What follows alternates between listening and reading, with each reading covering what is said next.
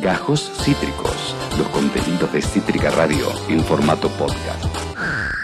hablando de dibujitos, es el momento de las postales animadas con Tomás Eliashev. ¿Cómo estás, Tommy? Hola, ¿qué tal? ¿Cómo andan? Hola. Bien, amigos, suponiendo que no hay fronteras, Sí. así estamos en este momento. Supón. Supón, Bueno. supón que estamos Supón. Supón. así. Supón que estamos así, Tommy. ¿Qué le vamos a hacer? Amiguito, Claro, es una, ¿no qué ibas a decir? una Perdón. Una coyuntura de guerra, Sí, de invasión, sí, de palabras sí, como misiles, sí. como Organización del Tratado del Atlántico Norte. Así que, ¿cómo ponerse a hablar? ¿Cómo ponerse a hablar de dibujos animados en este contexto? Bueno. ¿Cómo? bueno. Así, Así. amigo. Así como nos vas a explicar Porque vos. viene un fin de largo y hay que evadir la realidad. No y solo de guerras vive el hombre, claro. Ustedes que son jóvenes, jóvenes, Sí. ¿los dibujos animados son solo para las niñas? No, acá No. somos fanáticos de los dibujos animados para no niñez. Para no niñas, total. no apto para niñez. Sí. Excelente. Hoy estas postales animadas están dedicadas a la llamada animación para adultos, para adultas, para adultes. ¿Me copa? Porque nunca hay que dejar de ver dibujos animados. Nunca. No, Y vamos a arrancar, vamos a arrancar desmalezando un malentendido. Opa. Opa. Bueno, la animación no es solo para chicos. No. No. Y que sea para chicos no quiere decir que tenga que ser eh, de mala calidad. Pero vamos a remontarnos a los inicios, Sí. al principio de la animación y a contarle a la audiencia que en realidad el tema de los dibujos animados y los niños no, no fue así como nació eh, la idea de la animación. La animación eh, a fines del siglo XIX, principios del XX, empieza a desarrollarse y no estaba destinada necesariamente para las infancias. Y bueno, hay una obra muy icónica, eh, y vamos a ya ir mechando con imágenes, los que tengan suerte de ver la transmisión vía Twitch y vía todas las formas. Esta es Betty Boop. Sí. Mi amiga Betty Boop. La Betty. Betty Boop es un, la Betty de la década del 30 y contarles algo que pasó y que cambió mucho en la historia de la cultura popular estadounidense y bueno, y por ende mundial, ¿no? Porque a medida que Estados Unidos fue consolidándose como un imperio, eh, también empezó a, a- a mandarnos y a divulgar todas sus ideas de entretenimiento. Claro. Y en los Estados Unidos, los dibujos animados como este de Betty Boop tenían un montón de cosas que no eran para chicos, sino que estaban hechas simplemente con la libertad del dibujo animado y que realmente estaban muy, muy alucinógenas, muy psicodélicas y con algunas cosas políticamente incorrectas. Bueno, Betty Boop, eh, bastante eh, un personaje femenino, de los primeros personajes femeninos de la animación. Y esto cambió a mediados de la década del 30, cuando un eh, congresista del Partido Republicano de Estados Unidos, llamado Hayes, eh, instauró un código que se aprobó a mediados de la década del 30, que lo que va a hacer este código es eh, censurar un montón de aspectos y condicionar las creaciones tanto en cómics como en animación destinadas que podían ser eh, plausibles de ser consumidas por un público infantil, van a ser una censura muy fuerte que va a regir hasta la década del 60, en la cual van a prohibir un montón de cosas. Van a prohibir desde la sexualización de los cuerpos hasta las relaciones extramatrimoniales, van a prohibir, no sé, los zombies, van a prohibir que se muestre la corrupción policial. Bueno, el código es una locura, tiene un montón de, pautas y de puntos que van a estar prohibidos en el país que gusta proclamarse como defensor de la libertad. Va a regir este código Hayes. Que bueno, va a hacer que obras como Betty Boop, por ejemplo, pasen a tener, eh, ahí la vemos a Betty Boop con su, con, con un vestido bastante corto, acá de hawaiana. Bueno, todo eso se va a acabar. La van a poner un, un vestido largo, la van a mostrar como madre de familia. Uf. Mirá. Y eso va a hacer que cambie la, la animación. Qué loco, Y porque paralelamente- Betty Boop, Betty Boop era un, un dibujito con mucha pierna, mucha, mucha imagen de pierna, mucho vestidito que se subía y ella se lo acomodaba. Sí, hoy en día, de hecho, la Betty Boop original figura en una, en, en otro, eh, en, en- en un, uy, en un programa también de dibujitos para adultos que pasa en Comedy Central que se llama La Casa de los Dibujos Sí. Animados, que es una Claro. junta de personajes así medio raros y Betty Boop está siendo, Be- siendo la, Betty Boop original. claro. Original, me encanta ese dibujo animado. Mal. Y, y- y sí, que recupera desde el principio la animación Betty Boop es icónica. Bueno, le van a poner una falda larga, eh, va a dejar de haber eh, hombres, en este caso, este, estos animales antropomorfos, desesperados por acosarla y todo. Bueno, eso se va a acabar. Sí.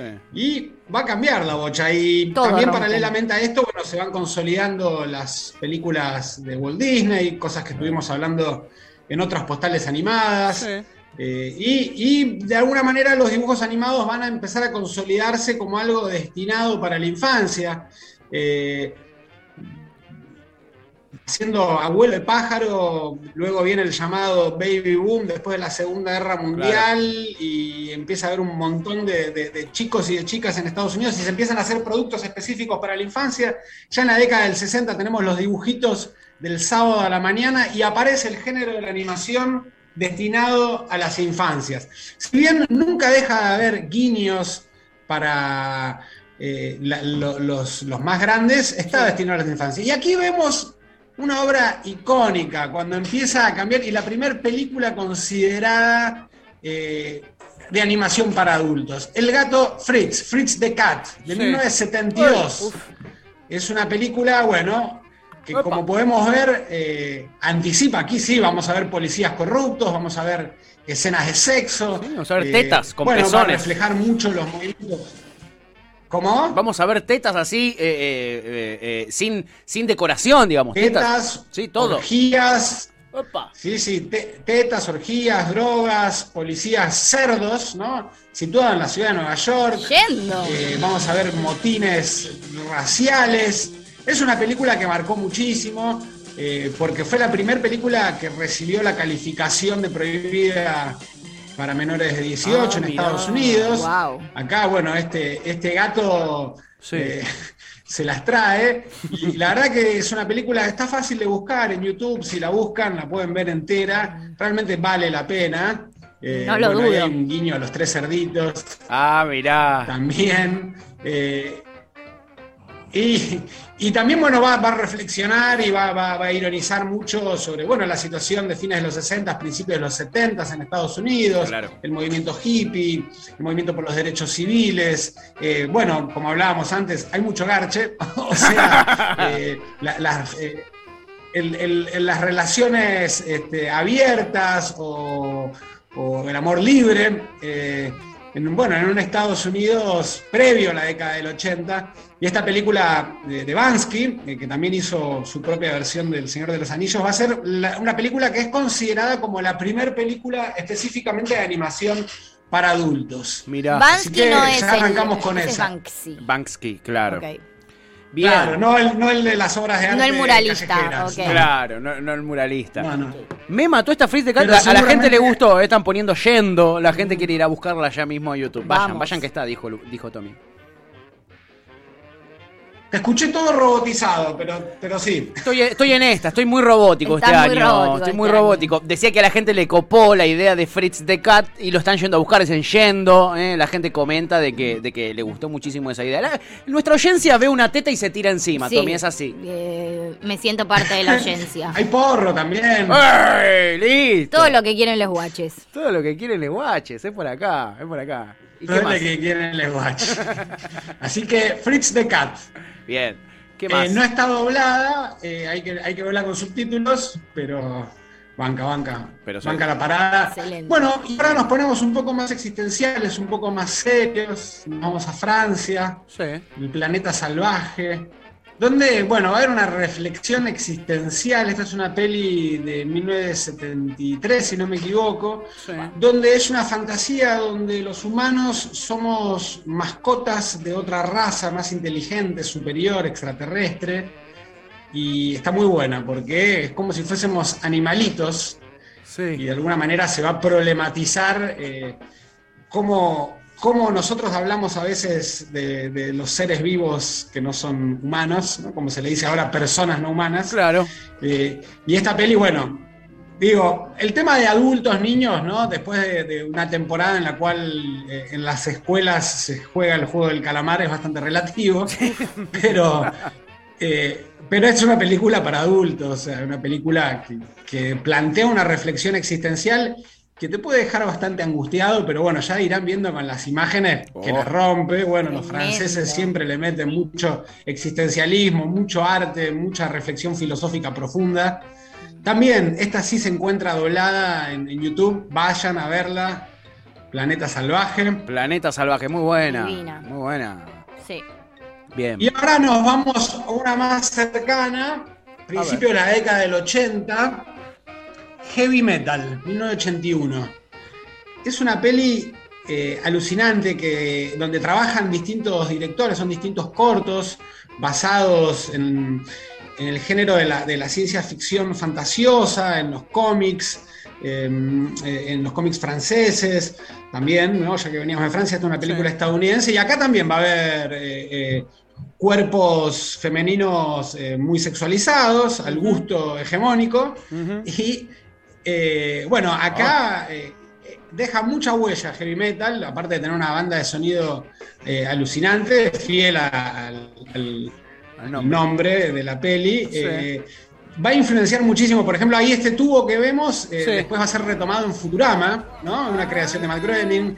Eh, heavy metal va a, va a marcar muchísimo, eh, va a presentarnos escenarios distópicos, eh, alienígenas y bueno, sexo, violencia y también eh, va, va a prefigurar o va a influenciar a obras infantiles eh, como, como a He-Man, ¿no? porque también eh, van a aparecer esta, esta cosa de, de- de futurismo mezclado con, con época medieval, ¿no? Sí. con espadas y Tiene también- láser. Sí. Me, me suena a que también otra que está en Comedy Central, perdón, miro Comedy Central todo el día, eh, que se llama Ugly Americans, so- también tiene dibujos muy parecidos y de hecho la protagonista, que en realidad es una diabla, es muy parecida a, a la, a la que vemos en este coso.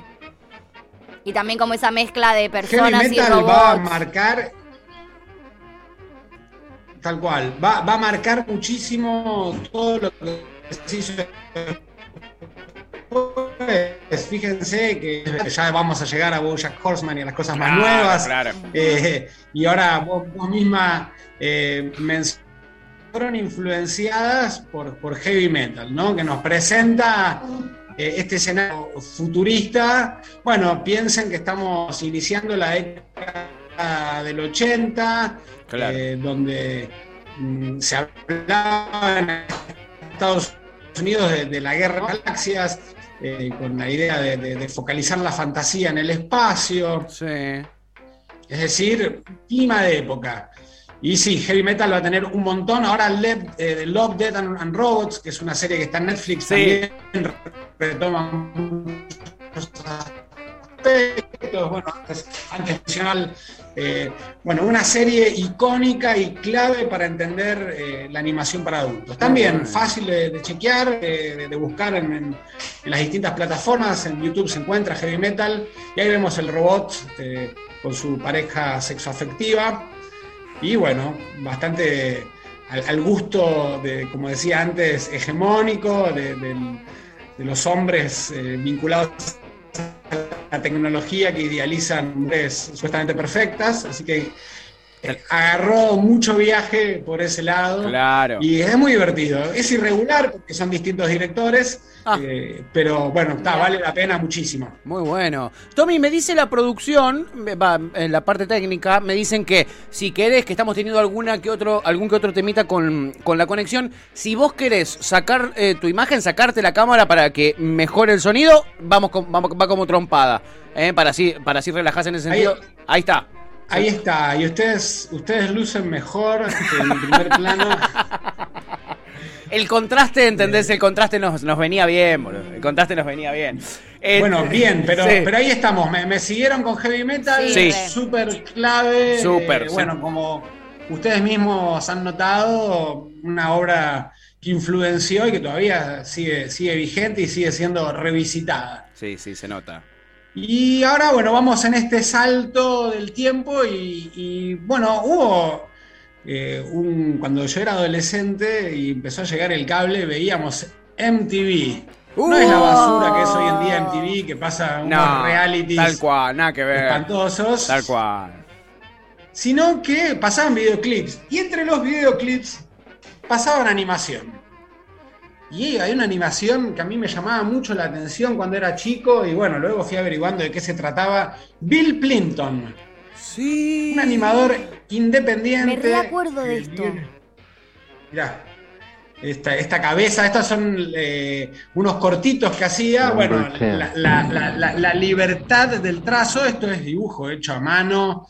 Eh, Bill Clinton es un artista que sigue trabajando, sigue haciendo cosas eh, y, y realmente eh, un tipo que mantuvo la independencia eh, en los festivales más importantes como el de Annecy, que se realiza en los Alpes franceses, se lo puede, Sí. ver, se lo puede ver a Bill Clinton que pone la mesita y vende sus DVDs. Mira. Un tipo que realmente se mantuvo fiel a la independencia y haciendo películas de animación para adultos muy flasheras, eh, tiene cortos, tiene largos eh, y, bueno, permite, eh, utiliza la libertad del dibujo animado hasta los extremos más locos, muchas cabezas que explotan, muchas cosas, bueno, mucho surrealismo, ¿no?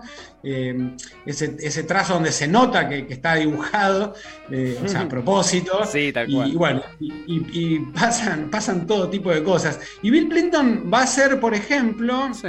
eh, una, una de las. una intervención en Los Simpsons.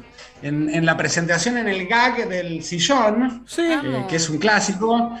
Miren, este está dibujado por Bill Clinton. eh, y, y- y bueno, va, va a ser una de las cosas, de los lujos que se permitió esta serie, Los Simpsons. Y bueno, es oportuno hablar de Los Simpsons porque nosotros aquí la hemos visto como una serie de, de animación para toda la familia. Sí. Eh, los chicos la ven un montón, pero la Sí. realidad es que en un principio, eh, estamos hablando de finales de los 80, principios de los 90, estaba destinada a un público adulto, ¿no? Claro. Acá Bill Clinton flasheó una escena donde Homero está enamorado al sillón y hasta que termina en los brazos de su amada Marge Simpson y hasta que encuentra una síntesis, ¿no? Que es que el sillón que mire el casamiento Desde la va, va a instalarse en su casa y van a poder, este, bueno, una suerte de poliamor, ¿no? Este, de, de poliamor en donde, donde incorporan, donde Homero incorpora el sillón y tanto lo quieren a ese sillón donde tantas cosas importantes pasan.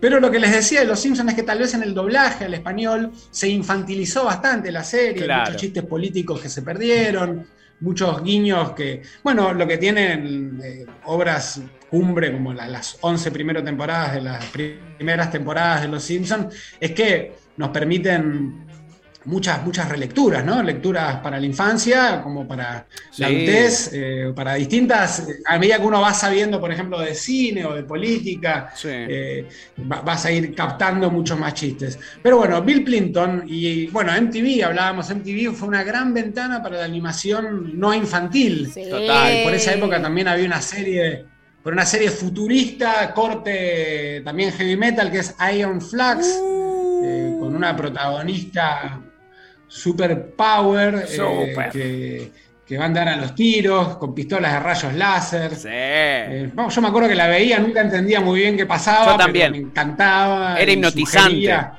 Mucho, ¿no? Tremendo. Esta no la, esta no la tengo. Fíjate la estética. No, la estética es tremenda. Sí, Yo no entendía un porongo de qué iba la trama, ¿eh? Te soy sincero, ¿no? Pero cada vez que la veía me quedaba, me quedaba porque es, es realmente impactante. Tremendo. Y ah, yo me acuerdo, sí, una muy porno que había, no me acuerdo si en MTV o en Match Music, creo que MTV que era Mono Mario. Ah, el Mono Mario. Mono Mario que era, pero Ah, bueno, claro. terrible. Bueno, Claro. ahí va. Se hizo un espacio para también para la animación argentina y está, Sí. por ejemplo, en Alejo y Valentina, que fue que la pasaban en, en MTV Sí. Latinoamérica. Es verdad. Que fue, bueno, súper súper icónica. Sí. Que va a tomar el estilo tipo corte South Park, Sí. ¿no? De, de- de animación precaria a propósito. Y eso, bueno, nos lleva a, a una serie ahí que, que vos, Pato, me recomendaste y que está buenísima. Sí. ¿eh? ¿Te Que- gustó? que-. Decí. Sí, excelente. Tres acordes. Dale a la gente. Estamos hablando de tres, Tres acordes. acordes. Una tremenda animación hecha por un solo muchacho, Rosarino él, que es espectacular. A vos, Tuti, Ah, también te la sí. recomendé. es realmente maravillosa, la verdad. Arranca con capitulitos muy que de hecho chiquititos. hablamos, que, era, que te dije, es re loco arts.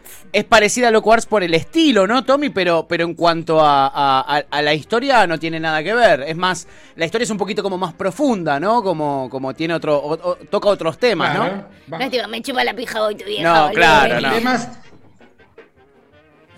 Bueno, pero es esta, es esta estética, digo, retomando a Alejo y Valentina, eh, retomando South Park, es esta estética, bueno, una estética como precaria, pero que va a presentar eh, temas súper profundos, va a problematizar temas adultos, los consumos problemáticos, Sí. eh, una lectura de la sociedad, una ironía tremenda. Y uno obviamente se pregunta, estos creadores, ¿cuánto podrían hacer si hubiese más presupuesto? ¿no? Uf, total. algo que siempre en estas postales animadas vamos a estar reclamando, que es apoyo, promoción y presupuesto para la creación de obras animadas en la Argentina, porque talento sobra. Totalmente. ¿Estás tratando de hacer un Esta- porro de tucas? Este es el, el capítulo que yo te contaba, porque yo, a mí me encanta mucho esta serie, me, me partió la cabeza enterarme de que, de que existía esta producción en este momento de un pibito ahí en Rosario, y justo le ponía este ejemplo, Tommy, a, a, a Tuti el otro día al aire, que es el capítulo que solo se centra en el porro de tucas que se armó. Se armó un porro de tucas que a la vez estaba hecho con tucas, que a la vez estaban hechas con otras tucas, y es un porro que te pega, que te deja re loco. Sí, sí, el porro de Eh, tucas. eh, el- eh, el que porro de sabemos tucas todos pega. que pega, sabemos todos que pega. Pero toca es esas genial temáticas. cuando, cuando cuenta sus problemas de adicción en el, en el grupo de apoyo y se le cagan de la risa porque le dicen, ¿qué? ¿Fumás marihuana? Fumá porro. Claro, tal cual.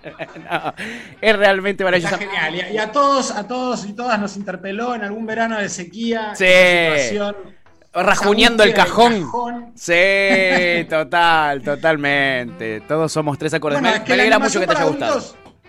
Va a permitir hablar de muchas cosas que tal vez es difícil hablar, ¿no? Y Sí. también la animación a veces es una vía para desacralizar ciertos temas y entrarle sin miedo. Así que bueno, va- vamos a, a volver a, a MTV, porque Sí. ahí están Beavis and Butthead, Sí. ¿no? Otra obra icónica. Bueno, en este caso estaba muy vinculada a los videoclips, porque ellos veían los videos y comentaban.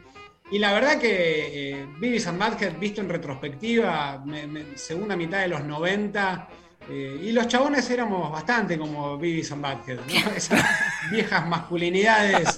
este, y, y- y permitía verse, ¿no? Como adolescente, como un contraejemplo de lo que no hay que ser, ¿no? Sí, sí. Y, y no, no pretendía leccionar, sino que No. era simplemente lo mostraba como era, ¿no? Sí. Sí, Y sí. bueno, a mí me encantaba Bill Sandberg. A mí también. Me acuerdo mucho de la peli también, que hasta lo conocen a Bill Clinton. Sí.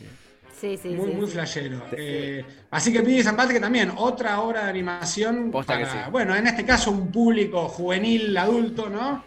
Eh, pero que definitivamente no es para, para niños. No. Bueno, como les decía, hay, que ver, hay que ver cada familia o cada decisión, pero bueno, va a tratar temas eh, que está bueno revisitar desde, desde la adultez. Eh, Así que. Billy Zampate, otra obra clave para pensar la animación más allá de las infancias. Bueno, en este punto hay que hacer un, un paréntesis eh, y hablar de Japón. Ah. Uh, sí. Vamos a Japón porque ahí, ahí sí que hay para adultos, ¿eh? Siempre que hablo de, de anime hago la aclaración que es un tema de una complejidad que requiere un conocimiento académico, Sí. un conocimiento de- de- digno de una maestría. Y acá en el país, por suerte, hay gente que sabe un montón de anime. Yo soy apenas un humilde admirador de las obras creadas en Japón, pero sí mencionar un par de, de- de obras claves que no son para las infancias. Eh, por ejemplo, Akira de 1988 Uh, que es, bueno, en este punto es retrofuturismo, sí. porque es una película donde el futuro ya pasó. ¿Qué quiere decir? El futuro, que narran en 1988, es en 2021. Bueno, ya, ya pasó el 2021.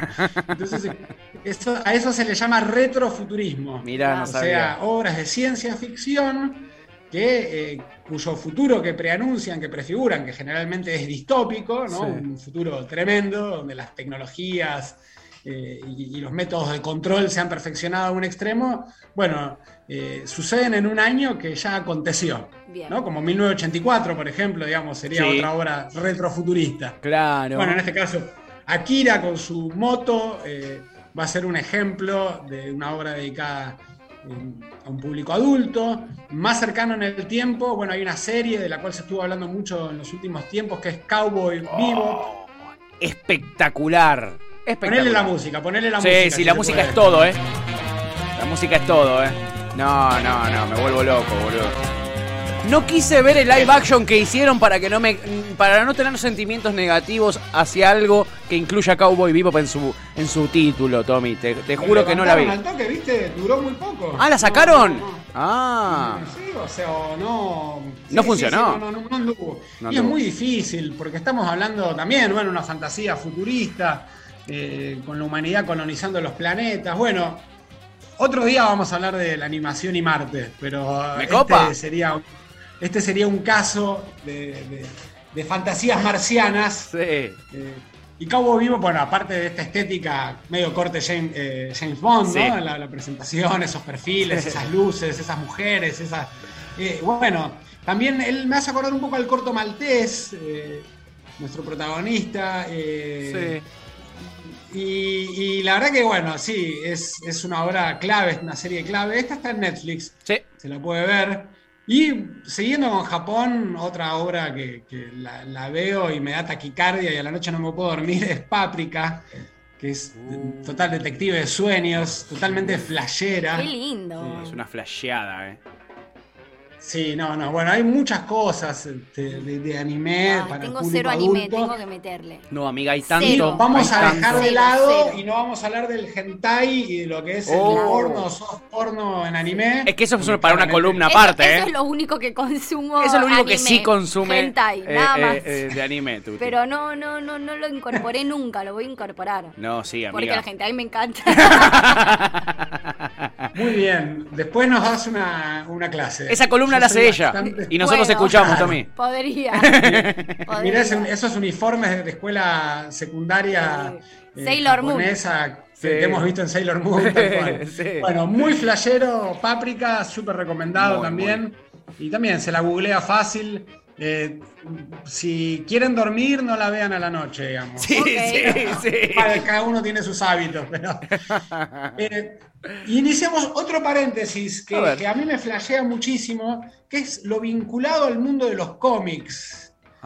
Eh, porque, bueno, cuando hablábamos de- del, código Hayes en Estados Unidos, también va a condicionar mucho eh, todo lo que es la creación de, cómics, ¿no? Eh, Superman, Batman, lo que es DC Comics. Y por eso Spider-Man va a ser tan flashero a, a fines de los 60 porque va eh, a, a cambiar, o sea, una vez que se cae el código Hayes, va a presentarnos un montón de tramas más complejas y se va a ir complejizando también Batman y se va a ir complejizando también todo el mundo de los héroes, ¿no? Hasta llegar a estos héroes más malditos. Y hay varias representaciones animadas este, del, mundo, del mundo de Batman. ¿no? Sí. Acá vemos a Nightwing. Eh, Nightwing es, una, con- es Robin, ¿no? Eh, en una versión un poco más cool y menos ñoña que la que vimos. Sí. Y esta, esta chica que lo tiene atado en una cama es Harley Quinn. Ah. Eh, y es muy flashero. Ustedes saben que Harley Quinn eh, en realidad es como personaje eh, nace eh, en la serie animada de Batman de los 90, que ella va a ser bastante poco infantil, Sí. Va a presentar bastantes temas más adultos, pero esta película, esta película es este, de- del 2017. eh, que, mm, bueno, y va a presentarnos temas que, bueno, claramente eh, no, son, no son para, para las infancias, ¿no? No. Miren a Harley Quinn, que lo que es muy loco es que también estos mismos personajes, qué sé yo, a través de series como Los Jóvenes Titanes en Acción o las películas de Lego, llegan a las primeras infancias. Eh, y, a- y a- y- y a- más allá de las, eh, de las películas o de las series live action, o sea, con actores, también va a haber obras animadas donde, bueno, la flashean, la flashean y es para adultos. O como la serie de Harley Quinn, que a mí es un personaje que me encanta, tiene un desarrollo súper interesante. Eh, y acá, bueno, esta tensión siempre presente con Poison Ivy, con Hiedra Venenosa, Sí. culmina en que se comen la boca, como no podía ser de otra Wow. manera. O sea, aparte de Al fin. Al fin, ahí estaba, ahí estaba planteado. Este, ella la protegió tanto, Poison Ivy, es la que le, bueno, en la serie muestran eh, que la pudren en el asilo de Arkham, ¿no? Donde siempre están encerrados los malhechores locos. Y, y ella cree que lo va a venir a rescatar el, el Joker, el Guasón. No sucede. eh, Se escapan solas. Y bueno, la serie está buenísima porque eh, lo termina cagando a trompadas al Joker, que siempre la, machiruleó, la machiruleó tanto, ¿no?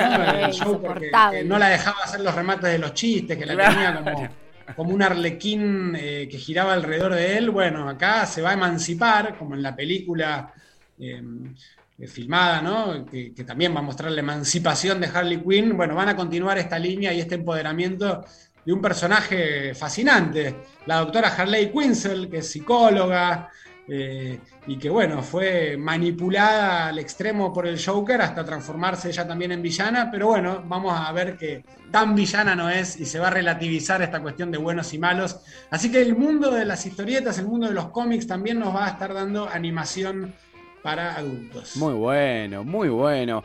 Eh, la verdad, Tommy, impecable, eh, impecable este resumen. Quiero, quiero un que universo. es un universo Un total. universo. Hay tanto. Si tenemos un ratito, te Sí. canto las, las del presente, que son claves, que son de las que habla todo el mundo. Dale a full. Bojack Horseman. A ver, cerremos con esas. Bojack Horseman, Bojack. Horseman ¿Sabes es que no la vi? Bueno, súper recomendable. Va a retomar esta cuestión de, an- de animales antropomorfos que hablan con humanos. Y lo que nos permite la animación para adultos, en definitiva, es hablar de temas que a veces es muy difícil hablar. Él se termina cagando trompadas con un ex amigo al cual él cagó que está en quimioterapia. Eh, eh, nos va a mostrar escenas tremendas y va a ser, bueno, de alguna manera una lectura sobre la vida en Hollywood, una ironía. Y se puede hacer una genealogía que va desde Bugs Bunny y estas fantasías animadas de ayer y de hoy, y cómo los dibujos animados mezclaban animales antropomorfos con, con humanos, y, Sí. y siempre nos presentan una lectura de la sociedad. En este sentido, Tuca Amberti, del mismo creador, muy flashera, se la consigue en la misma plataforma, en Netflix. Eh, Tuca Amberti es muy buena. eh, acá ahí está, se ven unas imágenes de Rick and Morty, también otra Sí. serie muy exitosa, que va a retomar algunos tópicos de heavy metal. Les quiero Ah, recomendar mira. también Undone, Undone, Undone, que es flasherísima, que se puede ver por Amazon, que Ajá. es una serie Undone hecha en, en rotoscopía, muy buena. ¿Rotoscopía? ¿Qué estas es son eso? algunas de las series para adultos que se están viendo un montón y que sobre todo en la pandemia, que, que aumentó mu- muchísimo el consumo y la, y- de, de animación y, la, y como lo hemos hablado varias veces, la animación fue lo único que no se detuvo, que rápidamente se adaptó a la, a la nueva normalidad. Y, y muchos adultos eh, a la hora de, de ver, eh, de, de drogarse con su serie animada, decidieron ver animación, para Total, ver colores, para, para flashearle un rato.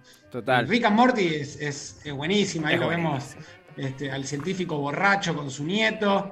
eh, y esta, esto es una mezcla de, de- de sitcom con, con- con fantasía de ciencia De ficción. ¿no? con viajes interestelares. Y después les quiero contar de una que me quedé ayer trasnochado viendo y que es flasherísima, que se llama The Midnight Gospel, que es del creador de Hora de Aventura y que realmente la rompe. Esas Sí. imágenes son de Tuca, de Tuca Ah, Berti. estas son de tu Camberti que decías, sí. Eh, bueno, Tuca Berti para, desde, de- desde los feminismos es clave para, para ver porque nos va a presentar muchos temas muy interesantes y va a tener una psicodelia también muy, muy apreciable. Como verán, un gran panorama de obras animadas desde los principios de la animación hasta, hasta el presente. Midnight Gospel, eh, bueno, les decía, del mismo creador de Hora de Aventura. Sí. Eh, es un- una especie de streamer espacial, hace Sí. un podcast. eh, ahí Paddleton, Paddleton World es el, el creador, el mismo de Hora de Aventura. Sí. Hace eh, Duncan, que es el protagonista, va a hacer un, podcast este, interestelar y tiene una computadora que le permite viajar a, distintos planetas, a distintas dimensiones y transformar, transformarse en distintos avatares y va, a suceder una acción mientras está entrevistando, realizando una entrevista a distintos pers- personajes. Hay un montón de acciones y cosas que suceden súper surrealistas. Eh, con una, bueno, aprovechando el mundo de la fantasía y la animación al máximo, mientras el entrevistador y el entrevistado tienen diálogos existenciales que te dejan súper manija, hablan de meditación, de budismo, de hinduismo, de, también hablan de enfermedades terminales, de, de la finitud, de la, bueno, eh, de las angustias existenciales. Eh, es flasherísimo, muy, muy flashero, te deja muy manija. Ayer me vi como cinco capítulos Oh, al hilo, qué lindo. parar. Vamos. Es de mi estilo, es Así mi es. estilo ese. Cinco al hilo. Acá eh, Lu eh, Juan, un oyente, eh, nos dice: Me encanta este, es hermosísimo. También la animación es muy buena, más allá de, de todo lo que contás que, que cuenta, ¿no? Y que, y que, y que narra el dibujito. Eh, también es como psicodélico y flashero el dibujo en sí. Sí, eso ya lo veíamos en Hora de Aventura, que es una obra, eh, una serie animada clave de Cartoon Network, Sí. que cambió mucho la bocha, porque esta sí, Hora de Aventura está dedicada a las infancias, pero Claro. eh, tiene muchos guiños psicodélicos y, y para el, el- el padre, madre, tutor o encargado y para el tío o amigo que está viendo con, con niños animación, bueno, ya te va a seducir mucho. Ok. Y, y eh, acaba de retomar mucho de la estética, pero bueno, la va a llevar a un punto sanguinario, sexual, eh, Claro. eh, violento y, y con temas que definitivamente no son para, para las Para las infancias. infancias, pe- pero es flasherísimo y sí, muy surrealista. eh, también esta, esta mezcla de, de aventuras, de espadas y, zombies y, ciencia ficción. eh, va, va a viajar por muchos mundos y va a hacer muchos guiños también al mundo de la animación, eh, hablando de, pronto de películas de Disney o, haciendo guiños donde, bueno, obviamente la gente que trabaja eh, en estas series y películas animadas vio muchos dibujos animados y, y- dibujos animados para grandes y para chicos, ¿no? Entonces van, van a estar haciendo guiños en ese sentido. Muy buena. Acá en el chat nos aportan, es re para una sequita y volar. Y dice, tiene un capítulo sobre la muerte que es increíble. Eh, nos dicen acá en el chat. Eh, me Tal interesa, cual. eh, me interesa. Esta me la llevo anotada. De las que no vi que nos recomendaste, Tommy, la verdad me la recontra llevo anotada esta. Columnón, ¿eh? Columnón. Para los que se fueron enganchando tarde, porque acá Lu eh, nos preguntaba en el chat, eh, ¿ya hablaron de Bojack? Eh, Sí, fue raro igual, porque lo mandó en el momento en el que estábamos hablando de Bojack. sí, justo estábamos hablando Sí, de no sé Bojack y preguntó... No eh, sé si llegó un segundo telepatía. después. Telepatía y una o- conexión, hay columnista oyente, es una conexión especial que tienen eh, con nuestro columnista de Bojack Horseman animados. también le tenemos cariño porque ahí se vio la acción sindicalizada de los animadores, que es un tema Es el verdad. cual otro día también podemos hacer este, varias columnas, que es un tema que me fascina. ¿no? Me Hicieron recopa, ahí- eh. Me recopa Tuvieron que hacer un paro para plantarse, eso también siempre está bueno. Pero sí, Bojack Horseman es clave, eh, Sí. influenció mucho. Y, y tanto Rick and Morty como Bo- Bojack Horseman les fue muy bien durante la pandemia. O sea, como que Mira. mucha gente durante, sobre todo el momento de mayor encierro, se colgó a ver dibujos animados. Muy ahí hay un chip que se prende. Sí. Y bueno, este, este, este actor eh, en decadencia, ¿no? que es Bojack Horseman, un actor de, un- de una serie exitosa en los 80s, eh, que, que ahora bueno, vive en un caserón ahí en, en Hollywood y es un tipo bastante miserable, con una vida bastante solitaria y miserable. Eh, está buenísimo como crítica social, como, como reflexión humana, mucho cinismo, pero también se va a permitir la ternura y, y la emoción. Me y gusta. por supuesto, una animación de altísima calidad. Se nota. Los que ya vieron Bojack Horseman, sigan con Tuca y Berti, que está buenísima también, Bien. y donde van a retomar varios tópicos. Y, y donde van a aparecer también animales antropoformizados, ahí está, Sí. con cuerpo humano y cabeza de, de pájaro en este caso. Sí.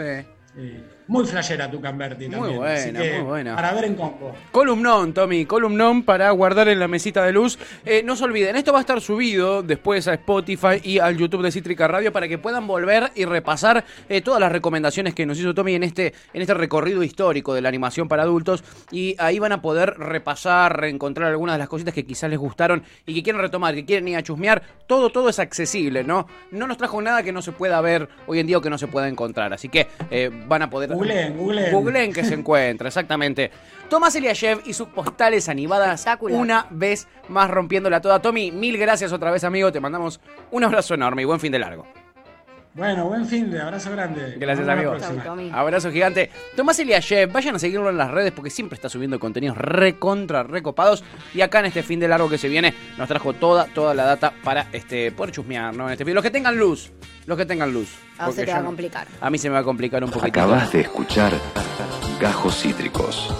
Encontrá los contenidos de Cítrica Radio en formato podcast en Spotify, YouTube o en nuestra página web.